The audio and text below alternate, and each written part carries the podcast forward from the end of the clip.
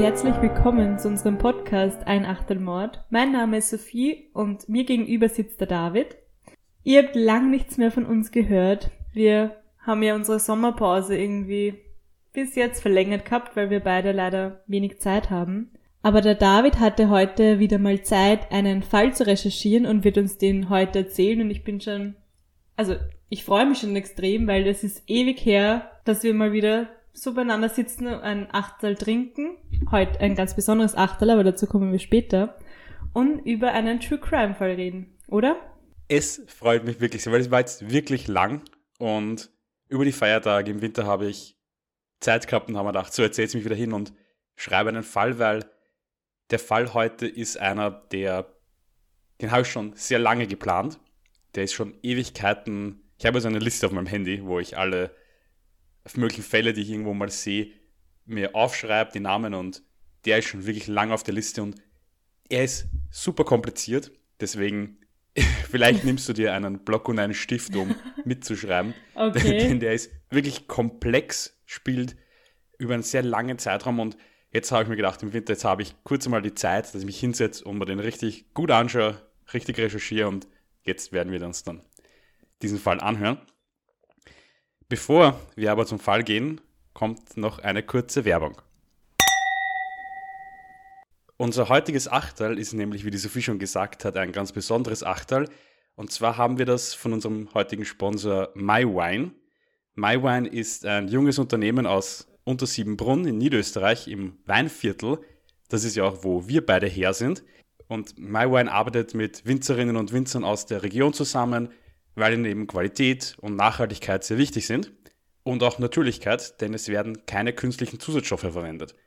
Die Weine von MyWine sind nämlich besonders, denn alle von denen haben eine, ein gewisses Aroma, eine gewisse Geschmacksrichtung. Und wir beide werden heute zwei verkosten. Ich koste da den Nuss Nougat. Ich freue mich schon sehr. Was trinkst du? Ich habe den Marillenspritzer. Und was ich ja besonders cool finde an dem Ganzen, ist, dass man sich Weine dort selber gestalten kann. Also zum Beispiel als Geburtstagsgeschenk könnte man sich einen Wein mit der Geschmacksrichtung Apfel, Banane oder eben, wie du heute hast, Nuss, Nougat, also die verrücktesten Sachen selbst entwerfen und kreieren sozusagen. Und was auch cool ist, man kann sogar die Etikette individualisieren lassen, dass es zum Beispiel draufsteht Happy Birthday David oder so weiter. Also echt ein voll cooles Geschenk. Wenn ihr das auch ausprobieren wollt, haben wir sogar einen Rabattcode für euch. Mit MyWine 20% off bekommt ihr da 20% auf eine Bestellung im Online-Shop bei MyWine. Wir schreiben euch aber alle Infos dazu noch in die Show Notes. Und ich würde sagen, trinken wir mal den ersten Schluck, wie es schmeckt. Ich bin ja auf deinen auch schon sehr gespannt. Nussen, mhm. Wein.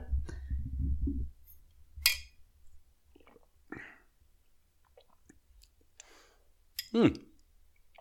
Also ich bin ja Rotwein-Fan und man schmeckt den Rotwein, aber er hat so einen Nachgeschmack gegeben von so, ah, es erinnert mich an so Nuss-Nougat-Creme, Nutella-mäßig.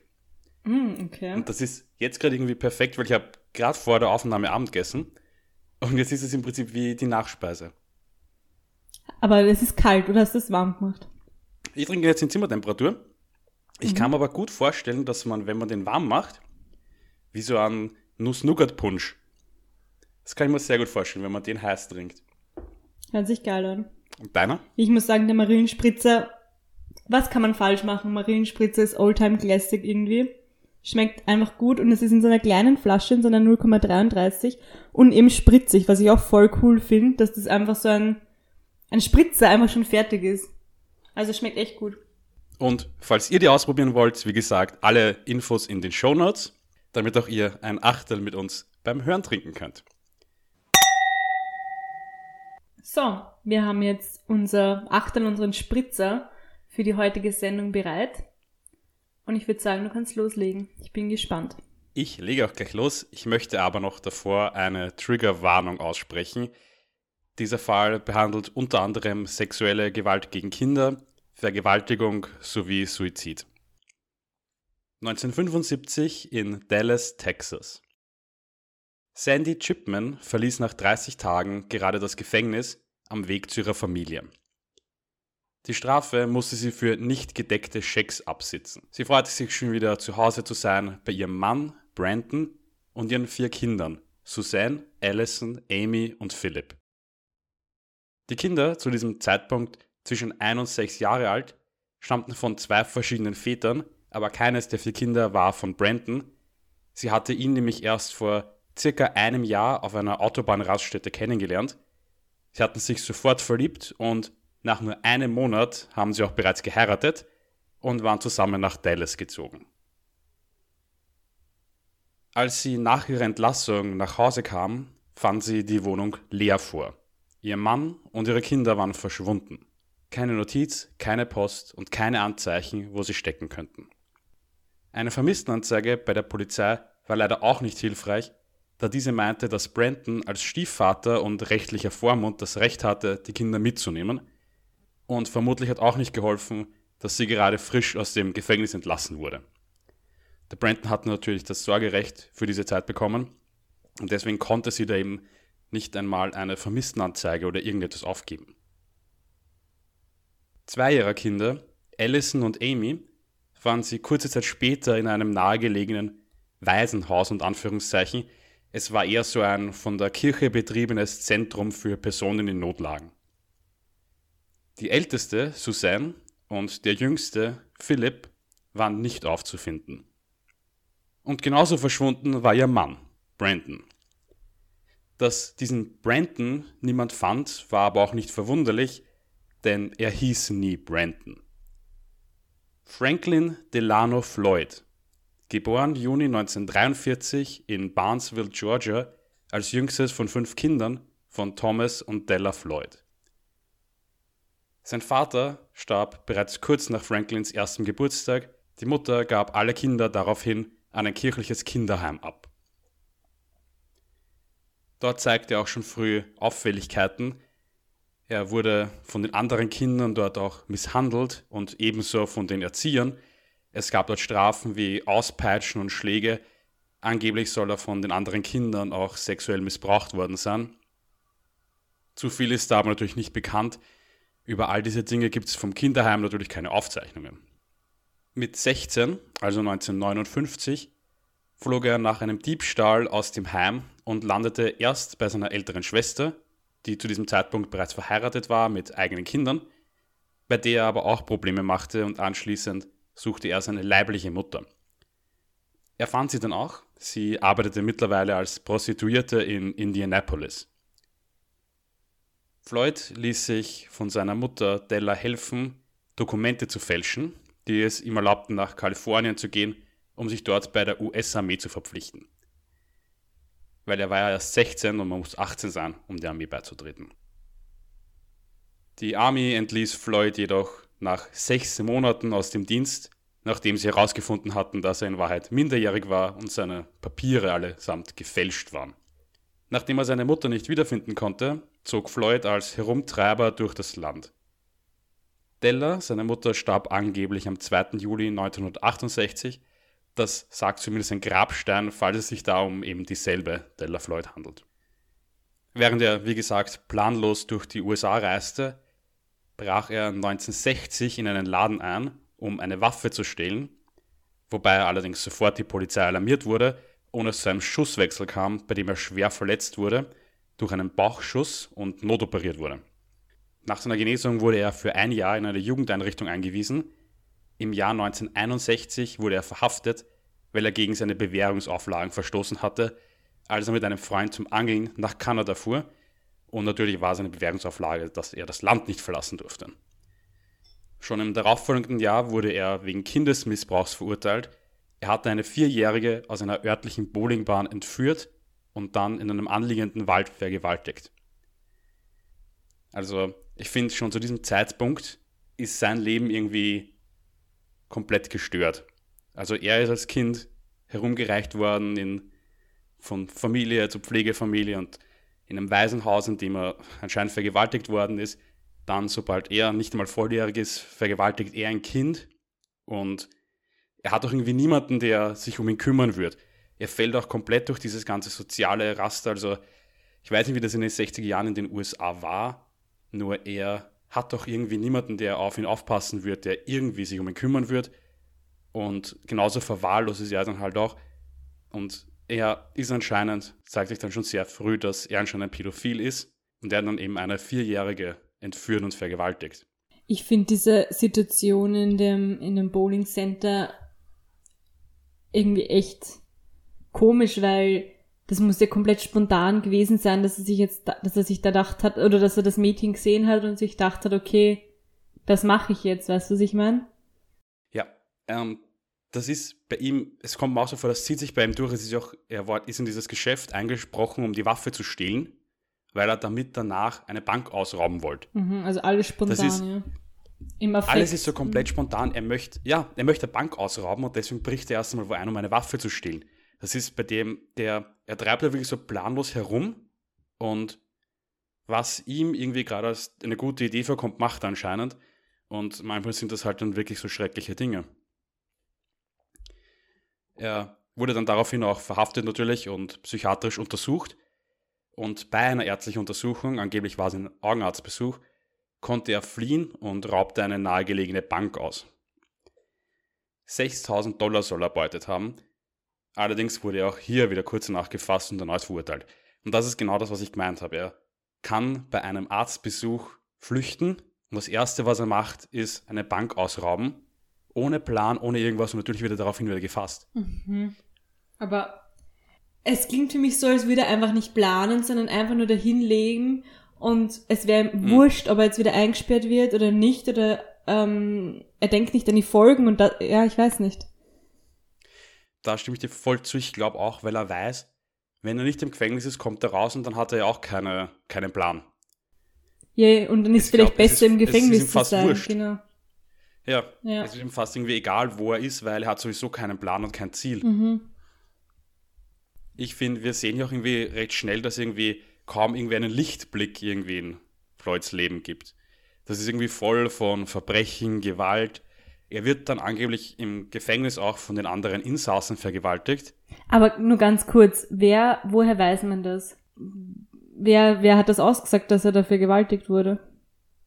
Es gibt da schon einige Recherchen und es ist auch irgendwie recht logisch, weil es ist irgendwie bekannt, dass man als Kinderschänder, als verurteilter Vergewaltiger, vor allem wenn es um Kindesmissbrauch geht, dass man ja meistens das Opfer im Gefängnis mhm. ist. Also, jetzt ist dann auch so, das kommt dann so weit, deswegen wissen wir das auch, weil er einmal aufs Gefängnisdach klettert und droht, sich darunter zu stürzen, weil er eben vergewaltigt wird. Und das ist dann auch der Grund, warum er in ein anderes Gefängnis verlegt wird. Also da haben wir dann schon Gerichtsakten und Gefängnisakten, okay.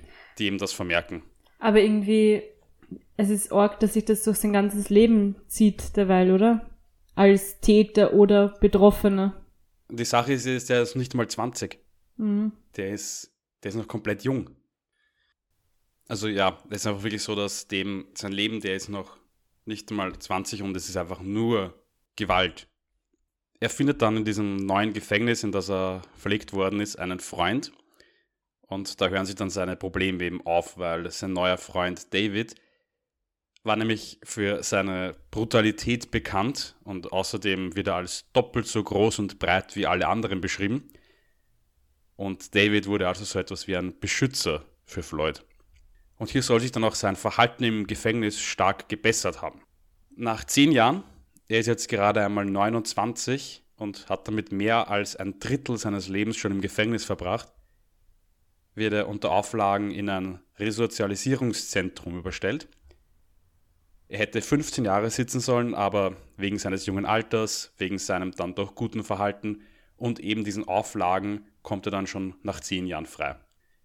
Er nahm auch an diesem Programm teil. Drei Monate nach seiner Entlassung belästigte er an einer Tankstelle allerdings eine Frau sexuell. Diese entkam, bevor Schlimmeres passieren konnte. Er hatte sie nämlich bereits in ihr Auto gedrängt. Sie konnte aber dann noch die Polizei verständigen und er wurde natürlich erneut verhaftet. Diesmal stellte allerdings sein Gefängnisfreund David die Kaution und Floyd durfte so bis zu seinem Gerichtstermin auf freiem Fuß bleiben. Als er am 11. Juni 1973 dann aber nicht zum Gerichtstermin erschien, wurde ein Haftbefehl gegen ihn erlassen. Zu diesem Zeitpunkt war der Name Franklin Delano Floyd allerdings schon längst nicht mehr aufgetreten und dieser Name würde auch für die nächsten 16 Jahre nicht mehr auftreten. 1974 lernt er nämlich als Brandon eine Frau namens Sandy Chipman kennen an einer Tankstelle. Die beiden heiraten in Windeseile und er wurde der neue Vater von Chipmans vier Kindern. Als sie dann eines Tages zum Einkaufen ging und dort nicht gedeckte Schecks ausstellte, musste sie für 30 Tage ins Gefängnis und Floyd wurde mit der Obhut der Kinder betreut. Als sie aus dem Gefängnis zurückkehrt, waren diese Kinder allerdings verschwunden. Diesen Teil der Geschichte kennen wir ja schon. Zwei fand sie im Waisenhaus wieder, zwei nie wieder. Wir machen jetzt einen Sprung und zwar um 15 Jahre weiter ins Jahr 1989. 1989 lebt Floyd mit seiner zweiten Frau Tonya und ihrem kleinen Sohn Michael in Oklahoma, wo Tonya als Tänzerin in einem Stripclub arbeitet. Eine andere Tänzerin, Karen Parsley, ermutigt Tonya, den herrschsüchtigen Floyd zu verlassen. Es ist unter den Kolleginnen und Kollegen bekannt, dass Floyd, der sich übrigens natürlich anders nannte, aber ich werde jetzt für das leichtere Verständnis ihn immer als Floyd bezeichnen in dieser Geschichte. Denn es war unter ihnen bekannt, dass Floyd sie eben nicht gut behandle, den Sohn vermutlich natürlich auch nicht gut behandle und er soll auch physische Gewalt sowohl gegen Tonja als auch gegen Michael benutzt haben. Tonja behauptete, er würde sie und ihr Kind töten, wenn sie versuchen würde, ihn zu verlassen. Floyd war kurz zuvor dem Fraternal Order of Police beigetreten, obwohl er kein Polizist war, und hatte Tonja gesagt, er könne seine Verbindungen nutzen, um sie aufzuspüren. Also kurz zur Erklärung, dieser Fraternal Order of Police ist eine Organisation zur Unterstützung der Polizei. Es ist eigentlich mehr so ein bisschen wie die Gewerkschaft. Aber es sind eben nicht nur Polizeimitglieder, sondern auch zum Beispiel Freunde, Ehepartner und einfach Leute, die die Polizei unterstützen wollen, können da irgendwie Mitglied werden. Und Floyd war eben dieser beigetreten. Im April 1990 beschloss Tonya aber doch, mit Kevin Brown, einem College-Studenten, mit dem sie eine geheime Beziehung hatte, durchzubrennen und Michael mitzunehmen. Zumindest behauptete sie das gegenüber Karen. Noch im selben Monat wird sie schwer verletzt neben einer Straße aufgefunden, rund um sie Lebensmittel verstreut. Sie war offenbar das Opfer eines Unfalls mit Fahrerflucht geworden. Obwohl ihr Zustand anfangs lebensgefährlich war und sie ins künstliche Koma versetzt wurde, besserte sich das Ganze recht schnell und das Krankenhauspersonal nahm sogar an, dass Tonja überleben würde. Die ganze Zeit bei ihr blieb übrigens ihr Mann, also Franklin Floyd. Sie erhielt auch Besuch von Karen und Kevin, was Floyd aber natürlich gar nicht recht war. Die Ärzte äußerten hier auch erste Bedenken gegenüber der Autounfalltheorie. Viel Zeit zum Nachdenken blieb aber hier gar nicht, da sich Tonjas Zustand plötzlich stark verschlechterte und sie kurz darauf im Krankenhaus verstarb. Bei der Obduktion stellte der Arzt fest, dass der Tod gewalttätig, ungewöhnlich oder unnatürlich eingetreten sei und das Resultat eines Tötungsdelikts war und kein Autounfall.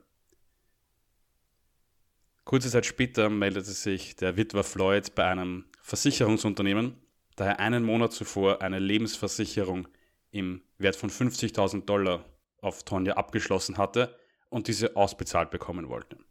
Wie oft hatten wir das schon mit dieser Lebensversicherung? Wer, welcher Täter glaubt, dass das nicht auffällt, dass man diesen Mord oder diesen Tod und den Abschluss von der Lebensversicherung irgendwie in Verbindung bringen kann? Weißt du, was ich meine?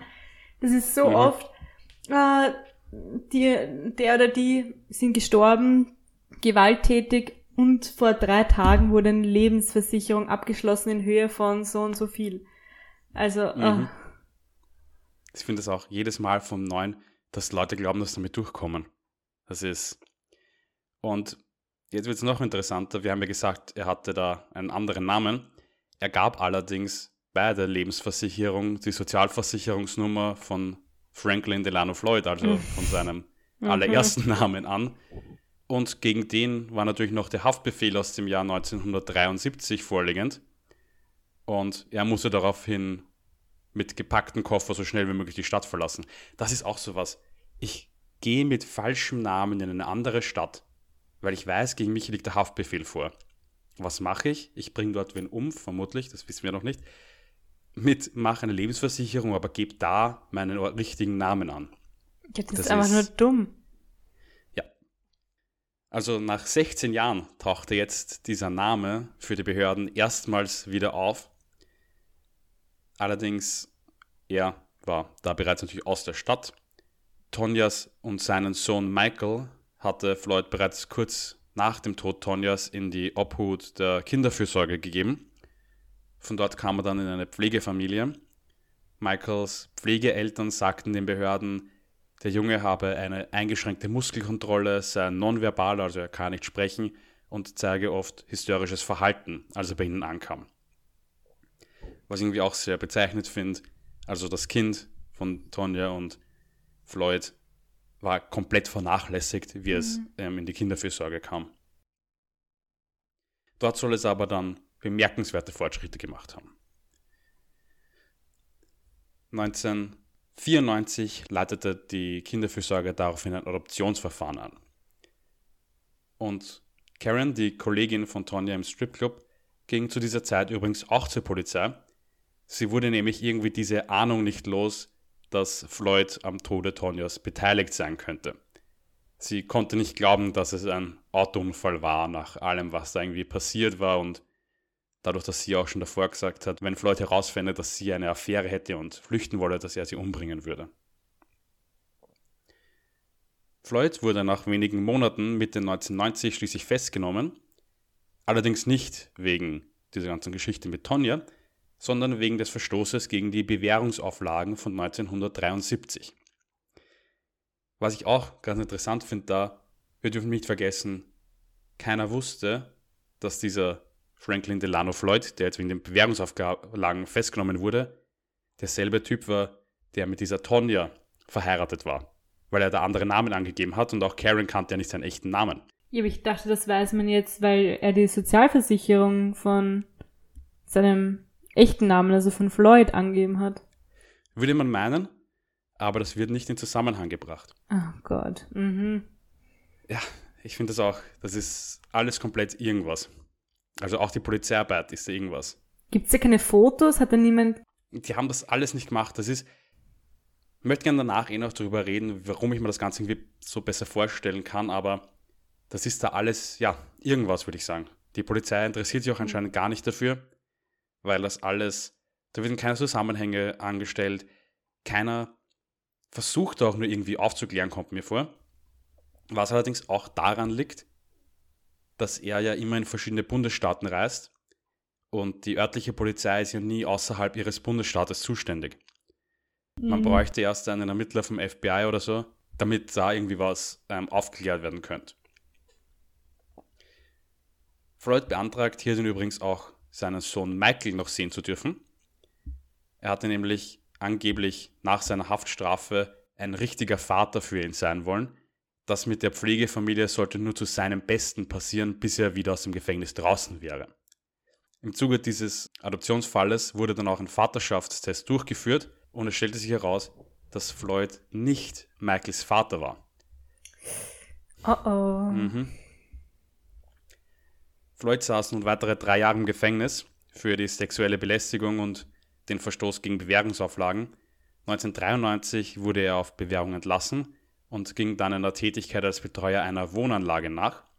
Außerdem musste er sich wöchentlich in ein Halfway House zu Meetings treffen. Halfway House, das ist so ein Haus für ehemalige Kriminelle, Drogenabhängige etc. zur Wiedereingliederung. Also es ist auch wieder so ein Resozialisationszentrum. Zu dieser Zeit hatte er auch das Recht auf monatliche Besuche bei Michael.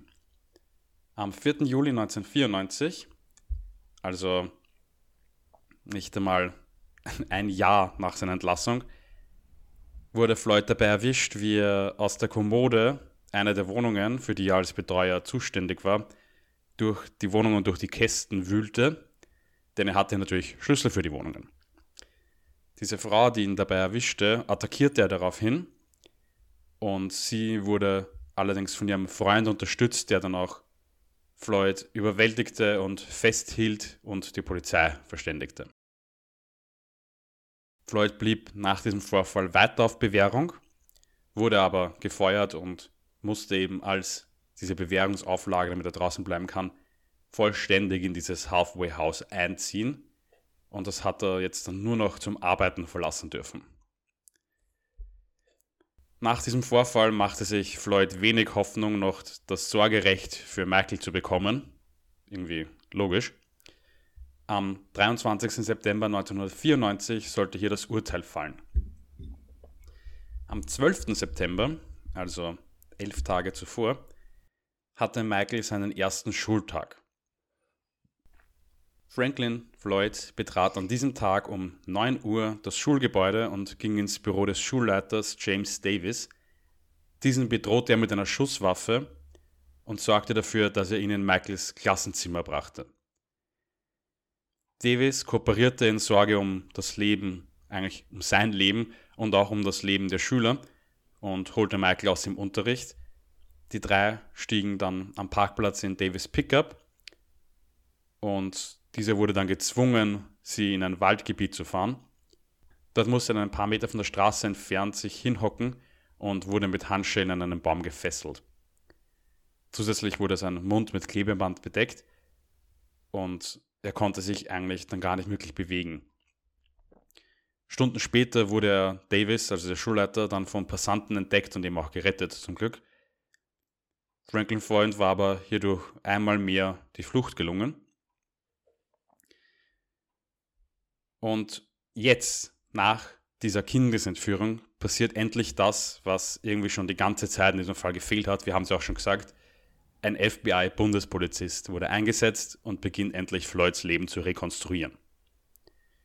Special Agent Joe Fitzpatrick wurde dieser Entführungsfall Michael zugeteilt und er erhielt auch eine Vielzahl an personellen Ressourcen. Am 17. Tag der Ermittlungen gelang dann endlich der Durchbruch, als Fitzpatrick ein Foto eines gewissen Trenton B. Davis, einer der vielen Decknamen Floyds, mit seiner rund sechs Jahre alten Tochter Suzanne zu Gesicht bekommt. Deshalb springen wir jetzt dorthin zurück ins Jahr 1975. Floyd nahm sich nach seinem Verschwinden von Sandy Chipman einen Job an einer Schule er hatte eine Vergangenheit. Wie, warte, ist, ist das jetzt nach Michael oder vor Michael? Das ist jetzt nachdem er und die zwei Kinder verschwunden sind aus Sandy Chipmans Wohnung. Okay. Aber noch vor der ganzen Michael-Geschichte. Die war 1990. Die war in den 1990er Jahren. Genau. Also 1993 dieses Kidnapping von Michael und jetzt sind wir im Jahr 1975. Okay. Er hat sich nach dem Verschwinden von Sandy Chipman einen Job an einer Schule gesucht. Er hatte eine Vergangenheit im Gefängnis und da eben auch Kontakte und diese konnten ihm gefälschte Dokumente beschaffen. Eben dann noch über die ganze, seine ganze Lebenszeit eigentlich. Und hier tauchte dann zum ersten Mal die Namen Trenton Davis und Suzanne Davis, seine Tochter, auf. Sie lebten drei Jahre dort. Seine Tochter Suzanne ging auch in die Schule, in der er arbeitete als 1978 ähm, durch ein Kindermädchen von Suzanne der Verdacht aufkam, dass Floyd seine Tochter sexuell missbrauche, tauchte er erneut unter. 1980, fünf Jahre später, tauchten die beiden wieder unter neuem Namen auf, lange blieben sie aber nirgends. Floyd und seine Tochter wechselten ständig Wohnort und sie besuchte bis zu drei Schulen pro Schuljahr, schaffte aber dennoch ihren Abschluss. Suzanne soll sehr intelligent gewesen sein. Das wird immer wieder ihr zugeschrieben, dass sie anscheinend eine sehr, sehr intelligente, auch schon als Kind sehr intelligent war. Und deswegen konnte sie auch eigentlich an die Uni gehen. Sie wurde sogar an einer Uni akzeptiert, brach allerdings aufgrund einer Schwangerschaft ihr Studium ab. Sie wechselte erneut den Wohnort. Suzanne begann als Stripperin zu arbeiten und begann eine Beziehung zu einem ihrer Kunden. Zu dieser Zeit zog auch eine Arbeitskollegin zu ihnen, Cheryl Ann Comesso. Sie war eine Freundin von Suzanne und Floyd und irgendwann startete auch eine Beziehung, so eine Art Beziehung zwischen Floyd und Cheryl. Er soll auch gefordert haben, dass sich Suzanne, also seine Tochter, Brustimplantate machen lassen soll, um als Pornodarstellerin durchzustarten. 1988 kam Suzannes Kind, ein Junge, zur Welt. Einige andere Arbeitskolleginnen und Kollegen fanden das Ganze aber etwas komisch. Es kam nämlich eher selten vor, dass ein Vater seine Tochter so extrem in diesem Gewerbe unterstützte. Also es würde mir auch komisch vorkommen, wenn der Vater der Tochter sagt, sie soll sich Brustimplantate machen lassen, damit sie Pornodarstellerin werden kann. Also das war schon natürlich irgendwie auch suspekt den ganzen anderen Leuten in diesem Milieu. Und deswegen raten sie dann auch Cheryl, sich nicht mehr mit Floyd zu treffen. Zu diesem Zeitpunkt nannte er sich übrigens Warren. Cheryl hörte aber nicht auf die Kollegen. Angeblich soll er auch gesagt haben, er kenne Fotografen und könnte sie zum Playboy bringen. Genaueres lässt sich natürlich schwer herausfinden, aber so hat anscheinend Floyd auch Cheryl irgendwie an sich gebunden. Sie ging mit Floyd auf einen Bootsausflug, also nur die beiden, ohne Suzanne. Und dort verlangte Floyd, mit ihr zu schlafen, woraufhin sie sich weigerte und er sie attackierte. Sie flüchtete und verpfiff Floyd und Suzanne bei der Wohlfahrt. Die beiden hatten nämlich für Suzannes Kind Unterstützung erhalten, obwohl sie als Stripperin eigentlich deutlich mehr verdiente als das sie hätte dürfen, um eben diese Unterstützung für das Kind zu erhalten. Daraufhin wurden auch die Zahlungen der Wohlfahrt gestoppt. Cheryl verschwand nur wenige Wochen danach und wurde weder von Floyd noch Suzanne oder anderen Arbeitskollegen jemals wiedergesehen.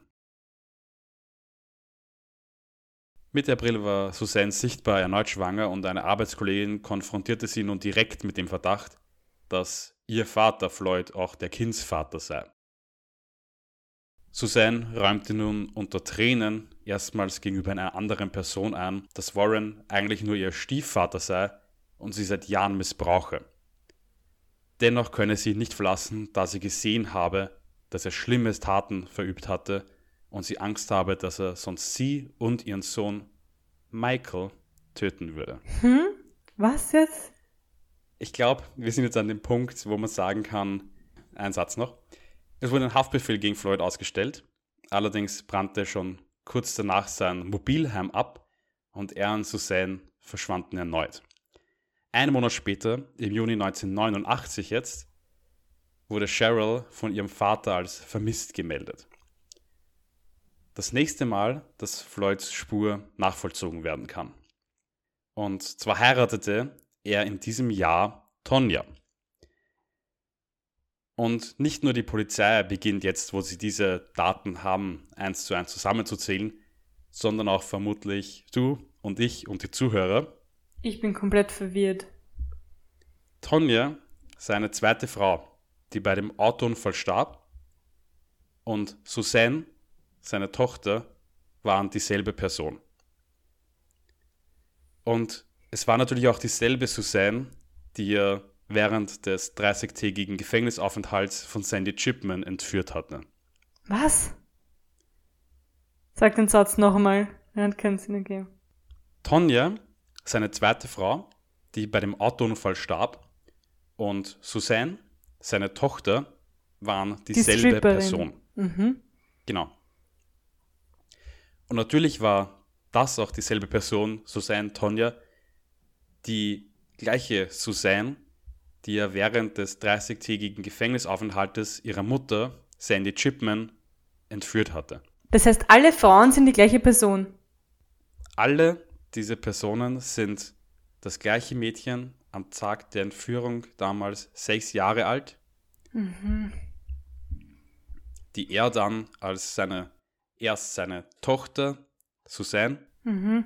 dabei hatte, dann heiratete da hieß sie dann Tonja, die dann auch bei dem Autounfall starb. Okay. Und er hat sie dazu gedrängt, andere Namen anzunehmen, immer, dass es nicht auffällt, oder? Dass, dass sie mit ihm mitflüchtet. Er ist mit ihr durch alle Staaten gereist und sie haben verschiedenste Namen, okay. jedes Mal neue Namen angenommen. Wow.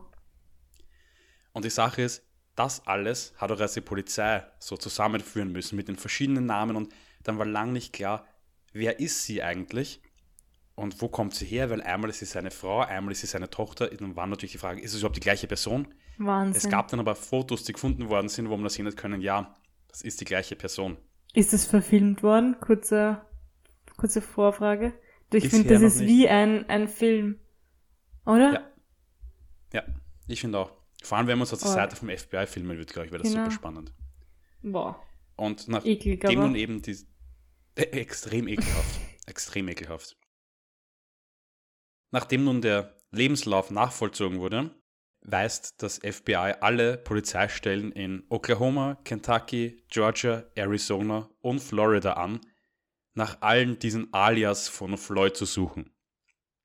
Ich muss mir auch denken, das waren fünf, mindestens fünf verschiedene US-Bundesstaaten, die alle nicht miteinander korrespondieren.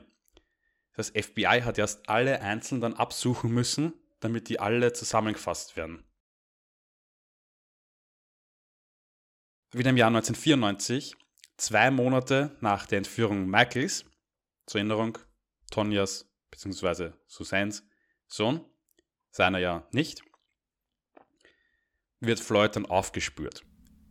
Schon neun Tage nach der Entführung Michaels wies sich Floyd unter falschen Namen selbst in eine Psychiatrie ein, verließ diese dann nach einer Woche wieder, streifte einige Wochen durch die USA, erst als Obdachloser und dann bekam er eine Stelle als Maler und schließlich Autoverkäufer. Michael war übrigens nicht auffindbar. Es kam daraufhin zu einer Anklage wegen Kindesentführung, mehr konnte man ihm zu diesem Zeitpunkt noch nicht nachweisen. Allerdings sagte in diesem Prozess dann eine Zeugin aus, dass Floyd ihr gegenüber gestanden habe, Michael getötet zu haben. Er soll ihn in der Badewanne eines Hotelzimmers ertränkt haben. Am 29. März 1995 startet der Prozess gegen Franklin Delano Floyd. Vier Tage dauerte der Prozess gerade, als versteckt in seinem Wagen Fotos gefunden wurden, die den Missbrauch von Suzanne seit ihrer Kindheit darstellten, bis ins Erwachsenenalter. Das hat er auch noch fotografiert, oder wie? Das hat auch noch fotografiert, ja. Außerdem noch weitere Fotos einer zusammengeschlagenen und missbrauchten Frau. Diese Fotos wurden allerdings zurückgehalten, um den Prozess nicht durch einen weiteren Prozess zu gefährden. Floyd wurde letztendlich schuldig gesprochen und trotz Floyds Verurteilung und der hohen Wahrscheinlichkeit, dass er lebenslang hinter Gittern weilen würde, waren die wesentlichen Punkte des Falls eigentlich noch immer ungeklärt. Denn dieser Schuldspruch war nur wegen der Kindesentführung von Michael. Weder kannte man die wahre Identität von Suzanne, Schrägstrich Tonja, und die Umstände, wie sie zu Tode kam, noch den Verbleib Michaels sowie die Identität der Unbekannten auf den Fotos. Man hat ja immer noch keine handfesten Beweise. Es gibt nur Aussagen und Fotos, wo sich Personen ähnlich sehen. Und nach gerade einmal etwas mehr als einer Woche Ermittlungen wurden diese ganz plötzlich beendet durch den Bombenanschlag auf das Murray Federal Building in Oklahoma City. Ich weiß jetzt nicht, ob dir dieser Bombenanschlag was sagt. Nein. Ist auch nicht jetzt so wichtig. Ich wollte den Fall schon mal machen. Auf jeden Fall bei diesem Anschlag wurden über 160 Menschen getötet und ein Großteil dieses Federal Buildings zerstört, in dem sich auch eben diese Akten zum Fall Floyd befanden. Also das war ein Bombenanschlag, wo eben dieses Gebäude waren ganz viele verschiedene Regierungsinstitutionen drin und da sind sehr viele Menschen gestorben und irgendwie hat das die ganze Arbeit, die dort passiert ist, natürlich auch für einen langen Zeitraum eingestellt. 1996 wurde dann wieder ermittelt. Die Fotos waren noch erhalten und wurden mit bekannten vermissten Fällen verglichen. Und dann, also diese Fotos von dieser zusammengeschlagenen und vergewaltigten Frau. Und dann gibt es endlich einen Treffer, Cheryl Comesso, die Stripper-Kollegin von Suzanne Schrägstrich Tonja. Ihr Schädel wurde ein Jahr zuvor bei Bauarbeiten gefunden. Dieser wies zwei Einschusslöcher auf und Floyd wurde natürlich darauf im Gefängnis befragt und auch wegen Mordes angeklagt. Nach mehreren psychiatrischen Untersuchungen wurde er für verhandlungsfähig erklärt. Am 9. September 2002 begann schließlich der Gerichtsprozess. Ich möchte auch nur mal darauf hinweisen, wir sind jetzt im Jahr 2002. Mhm. Die, die erste Kindesentführung von Suzanne war im Jahr 1975. Nur irgendwie um da auch so lang zieht sich dieser mhm. Fall. Aber ganz kurz, war er zwischen, jetzt zwischen 1996 und 2002 die ganze Zeit auf freien Fuß oder war er da in Haft? In Haft. In Haft, eh, okay. Der war wegen der Kindesentführung. Eh in Haft. War okay. im Prinzip eigentlich fast sicher, dass der nicht mehr rauskommen wird. Okay. Aber man hat natürlich trotzdem weiter ermittelt, weil man natürlich auch die anderen Verbrechen irgendwie vor Gericht bringen wollte. Mhm. Es gab bei diesem Prozess 2002 keine Zeugen, die das Verbrechen beobachtet hatten und auch kein Geständnis Floyds, sodass sich die Anklage einzig auf diesen Fotoaufnahmen und den Aussagen von irgendwelchen Bekannten aufbaute. Am 28. September 2002 wurde Franklin Delano Floyd von den Geschworenen des Mordes schuldig gesprochen. Als Motiv wurde die Meldung Comessos bei der Wohlfahrt sowie ihre Zurückweisung von Floyds Avancen genannt.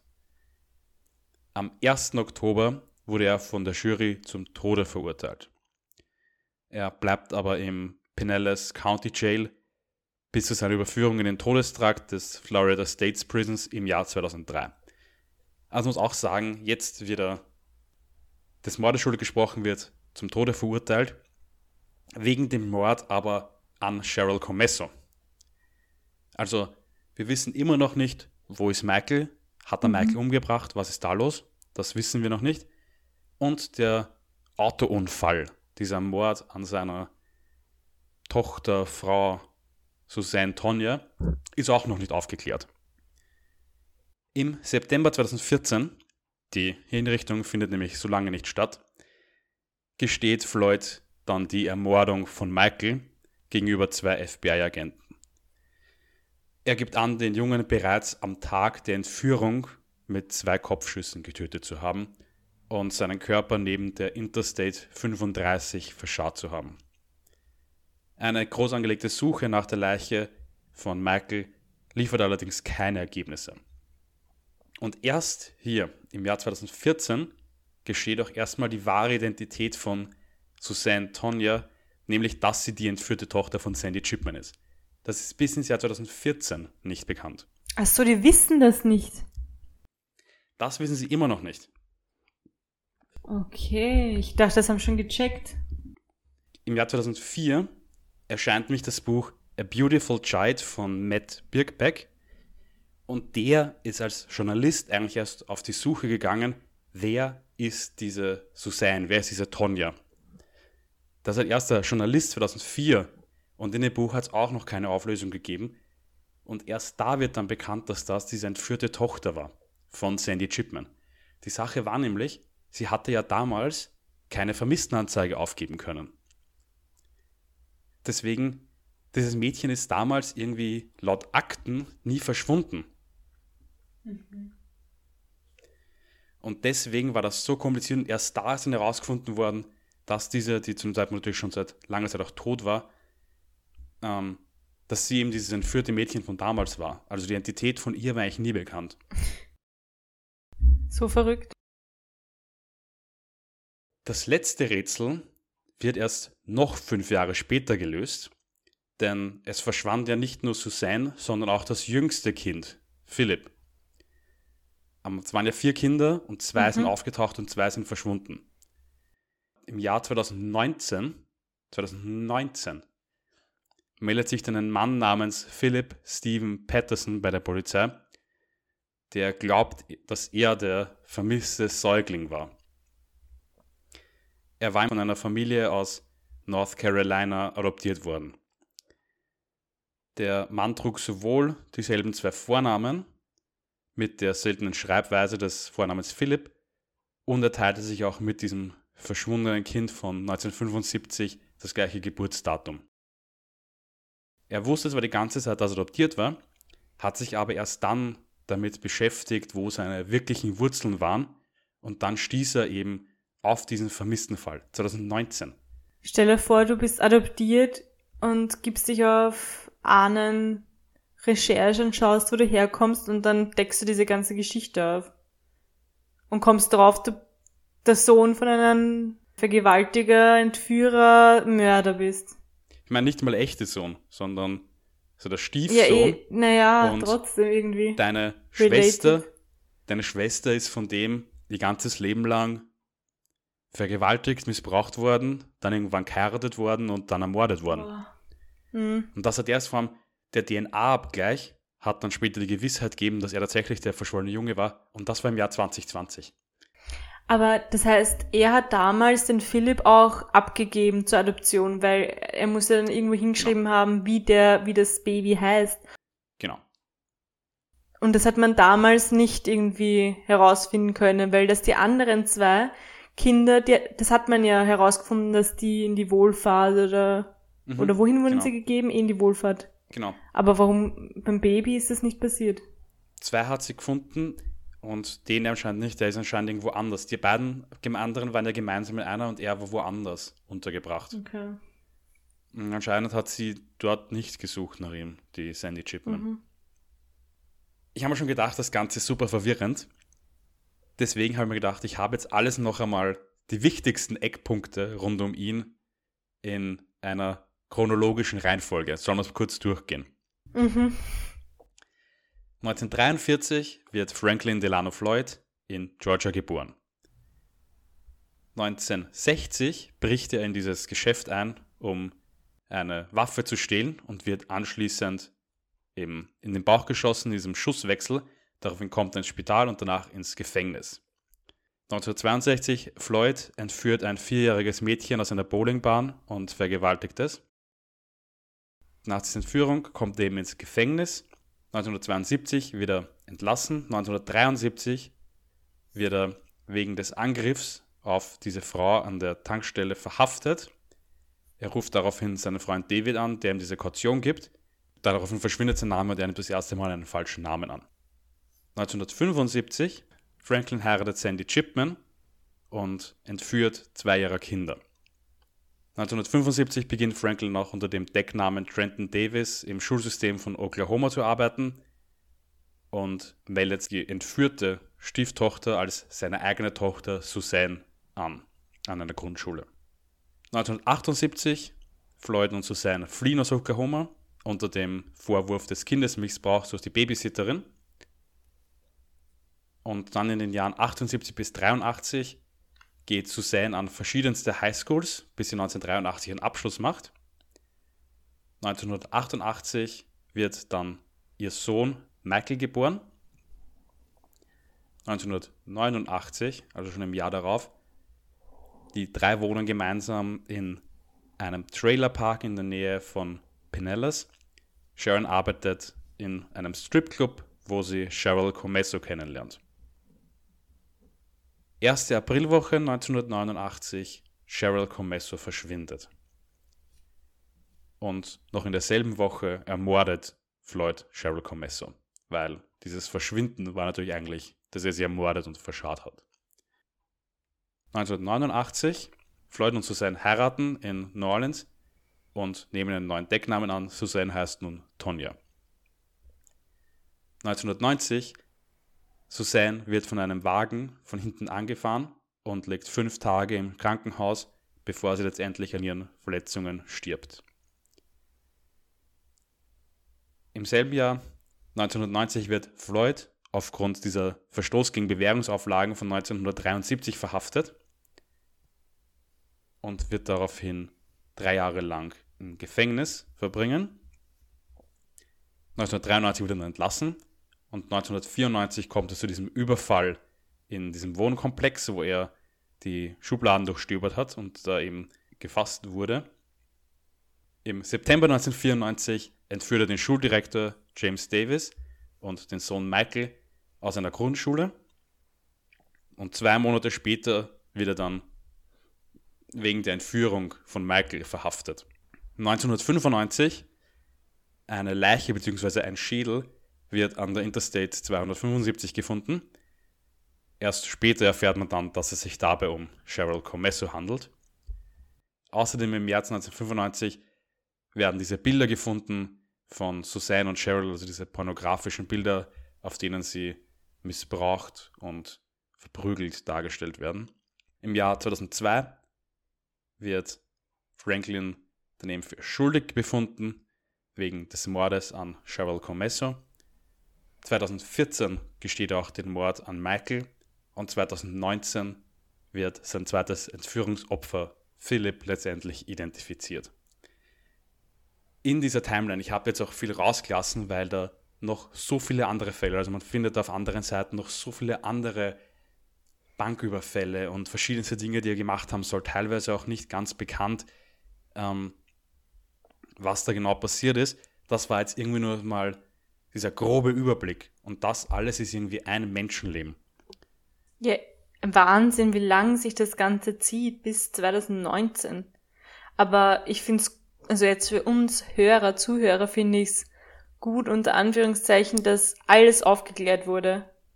Weißt du, ich meine, dass hm. sogar das zweite verschwundene Kind wieder auftaucht. Also, als, also jetzt ganz abgesehen von dem Fall, jetzt so als, hm. Als Geschichte, die hm. man erzählt. Ich bin froh, dass das auch noch aufgedeckt wurde, obwohl ich nicht weiß, ob das für den Philipp so gut war, dass er das erfahren hat, wo er wirklich herkommt. Mhm. Das habe ich mir auch gedacht. Ich bin mir nicht sicher, ob für den sich besser gewesen wäre, wenn er es nicht herausgefunden mhm. hätte. Das habe ich mir tatsächlich auch gedacht. Man muss noch dazu sagen, für diesen Autounfall, der wahrscheinlich ein Mord war an Susanne-Tonja, dafür ist er nie verurteilt worden. Ja, okay. Da behauptet er bis heute, dass er damit nichts zu tun gehabt hat und dass das wahrscheinlich ein Autounfall war. Das ist ja auch das er ist ja auch nicht für den Mord an Michael schuldig gesprochen worden, weil es auch keine Beweise gibt. Er ist nur schuldig befunden worden für diesen Mord an Cheryl Comesso. Ja, aber warum hätte er ein Mut also warum hätte er die Tonja töten sollen? Sein verrücktes, ekliges Leben mit ihr war ja aus seiner Sicht nicht gefährdet, oder? Na, oh ja, sie wollte ja durchbrennen okay. mit Kevin Brown, dem College-Studenten, und da das Kind mitnehmen und er wollte vermutlich Michael haben. Mhm. Und es gab ja auch diese Lebensversicherung. Ah ja. Aber man geht davon aus, dass eigentlich darum ging, dass er Michael haben wollte. Ähm, also es ist, weil er war ja offensichtlich pädophil. Also es sind ein paar Analysen dieses Falls, die dann gemeint haben, er wollte sich da irgendwie dieser Susanne Tonja irgendwie entledigen, damit er Michael für sich allein haben könnte. Ja, aber den hat er dann auch umgebracht, also. Oh. Da er dann anscheinend rausgefunden hat, dass das gar nicht sein Kind war, durch diesen Vaterschaftstest, ähm, da war das anscheinend irgendwie. Ich muss aber auch dazu sagen, ich glaube, man darf bei ihm nicht zu viel darüber nachdenken, Eben. warum er Dinge getan hat. Und das ist, das ist ja dem, der lebt immer noch. Also, der ist jetzt seit 2002 in der, im Todestrakt. Aber ich hätte jetzt nichts gefunden, dass die Todesstrafe vollzogen wurde. Wie alt ist er dann jetzt? Also, heute? ich weiß, ist der immer noch im Gefängnis. Der ist 1943 geboren, also 79? 70, ja. Wäre ich auch kommen. 79, okay. okay. Genau. Man geht nicht davon aus, dass er noch freikommt, aber ja, das ist irgendwie, vor allem was ich mir denke, wenn man das, dieser, dieses Ganze nochmal durchgegangen ist, der hat kaum irgendwo einmal, oder er hat eigentlich nie irgendwo zehn Jahre wo er nicht irgendein anderes Verbrechen begeht oder nicht irgendwas extrem Schlimmes tut. Das ist irgendwie, das ist, wenn man sich das liest, das ist ein großer, jahrzehntelanger gehender Fall von Gewalt, Vergewaltigung, Ermordung. Das ist ja, schlimm einfach. Grauslich, ja. Und ich habe auch irgendwie sehr schwer getan bei dem Fall, weil ich hoffe auch, es war nicht zu verwirrend, weil es ja doch sehr viel war und die Namen waren alles sehr verwirrend, aber wie dann alles zusammenkommen ist, hat Sinn hm. ergeben. Wir hoffen, der Fall war nicht zu verwirrend und wir hoffen, es hat euch gefallen, dass wir mal wieder da waren. Denn wir können jetzt auch, bevor wir diese Folge beenden, schon sagen, es wird auch weiterhin ein Achtelmord geben. Und zwar Mitte Februar wird unsere nächste Folge erscheinen. Darauf freuen wir uns schon sehr. Und bis dahin wünschen wir euch alles Gute. Wir beide trinken jetzt noch unser Achterl aus und hören uns dann in etwas weniger als einem Monat wieder auf. Ein Achtelmord. Baba.